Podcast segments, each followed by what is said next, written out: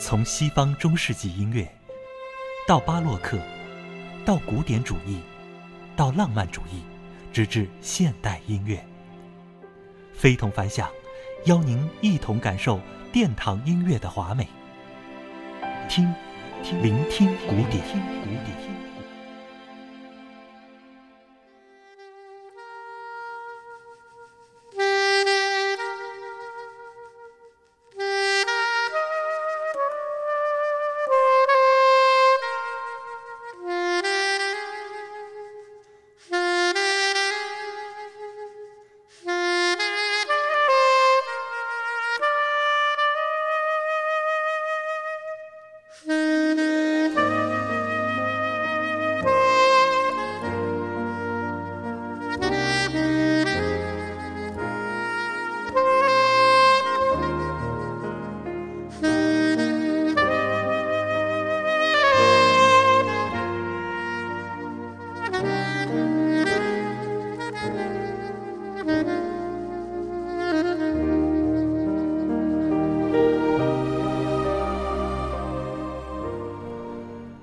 欢迎朋友们和我们走进今天的聆听古典第十三期。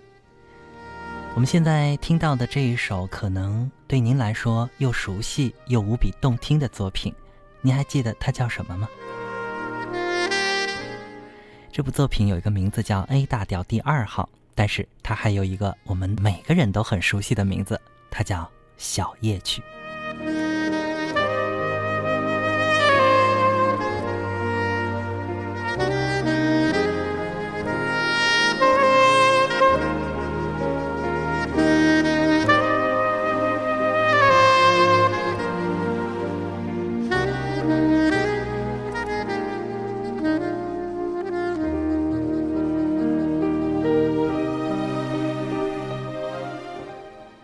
听到的这个小夜曲是萨克斯的版本，来自知名的萨克斯手 Kennedy。而这首小夜曲，它的作者呢，则是赫赫有名的德国古典主义最后的一位作曲家，名字叫约翰内斯·勃拉姆斯。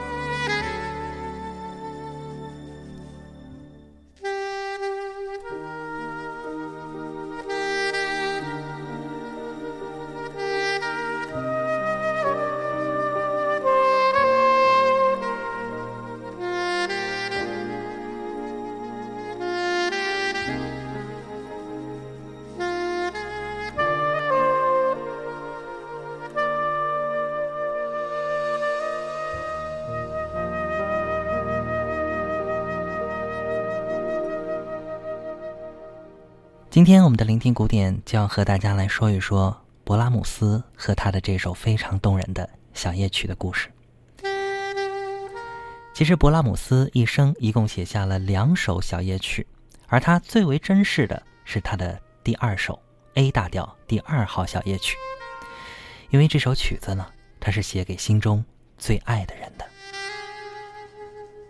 一八五三年，二十一岁的勃拉姆斯在魏玛的引荐下，见到了他十分崇拜的大作曲家舒曼和他的夫人克拉拉，正是拜舒曼为师。其实啊，当时谁也没想到，甚至连勃拉姆斯自己都被吓一跳，他居然对师母克拉拉一见钟情。虽然当时的克拉拉呢已经是两个孩子的母亲，而且啊还比勃拉姆斯大了十四岁，但是在勃拉姆斯眼中，克拉拉却是一个充满魅力的女性。她浑身散发着的光芒，深深的令勃拉姆斯感觉迷醉。毕竟啊，自己爱上的是师母，是他敬重如父亲的老师的妻子。那么基于道德约束，理性还是压制住了感情。他也只能将这一份爱恋深埋于心。他觉得像现在这样，只要远远的看着他幸福的生活，就心满意足了。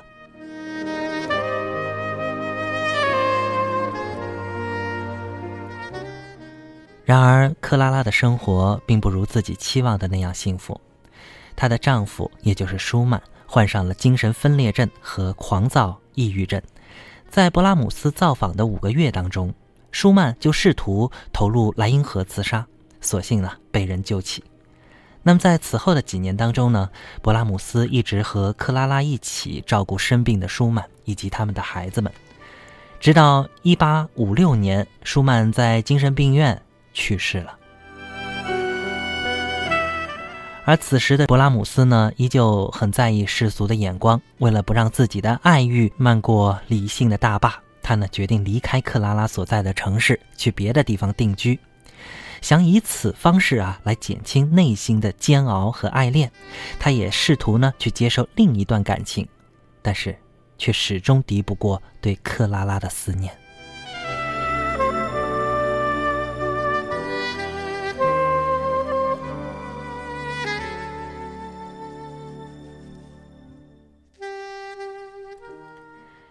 勃拉姆斯开始偷偷的资助克拉拉在全国巡演演奏，他也曾无数次的给克拉拉写情书，啊，当然呢，始终没有寄出过一封。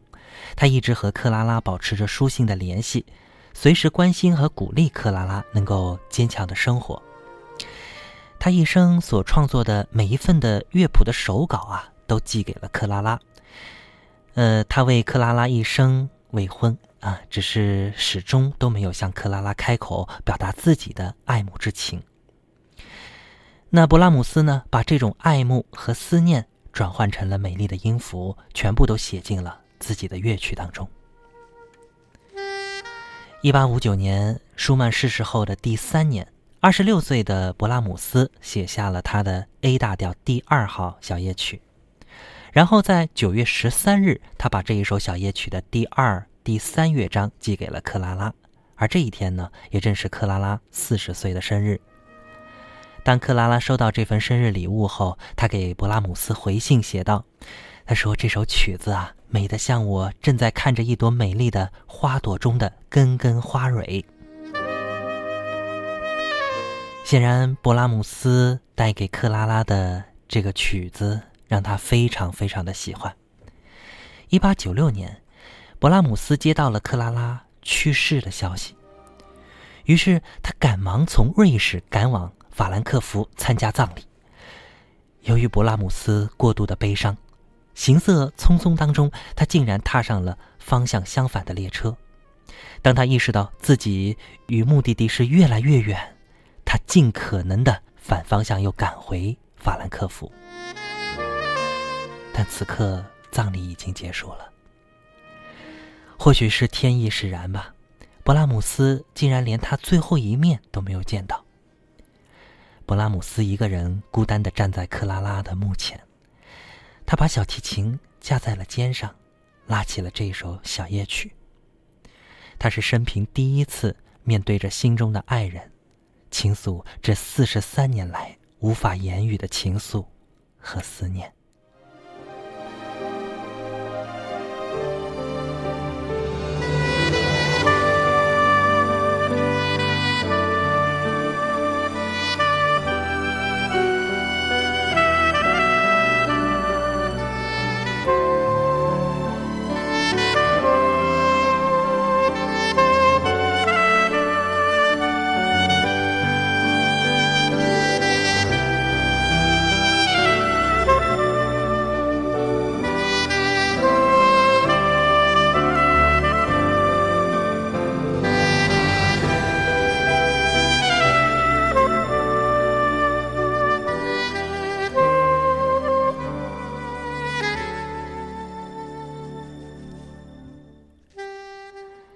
从克拉拉的葬礼回来之后，勃拉姆斯老泪纵横地说了一句话：“他说，从今往后再也没有爱哭的人了。”克拉拉去世的第二个年头，勃拉姆斯带着对克拉拉深深的思念，抑郁而终。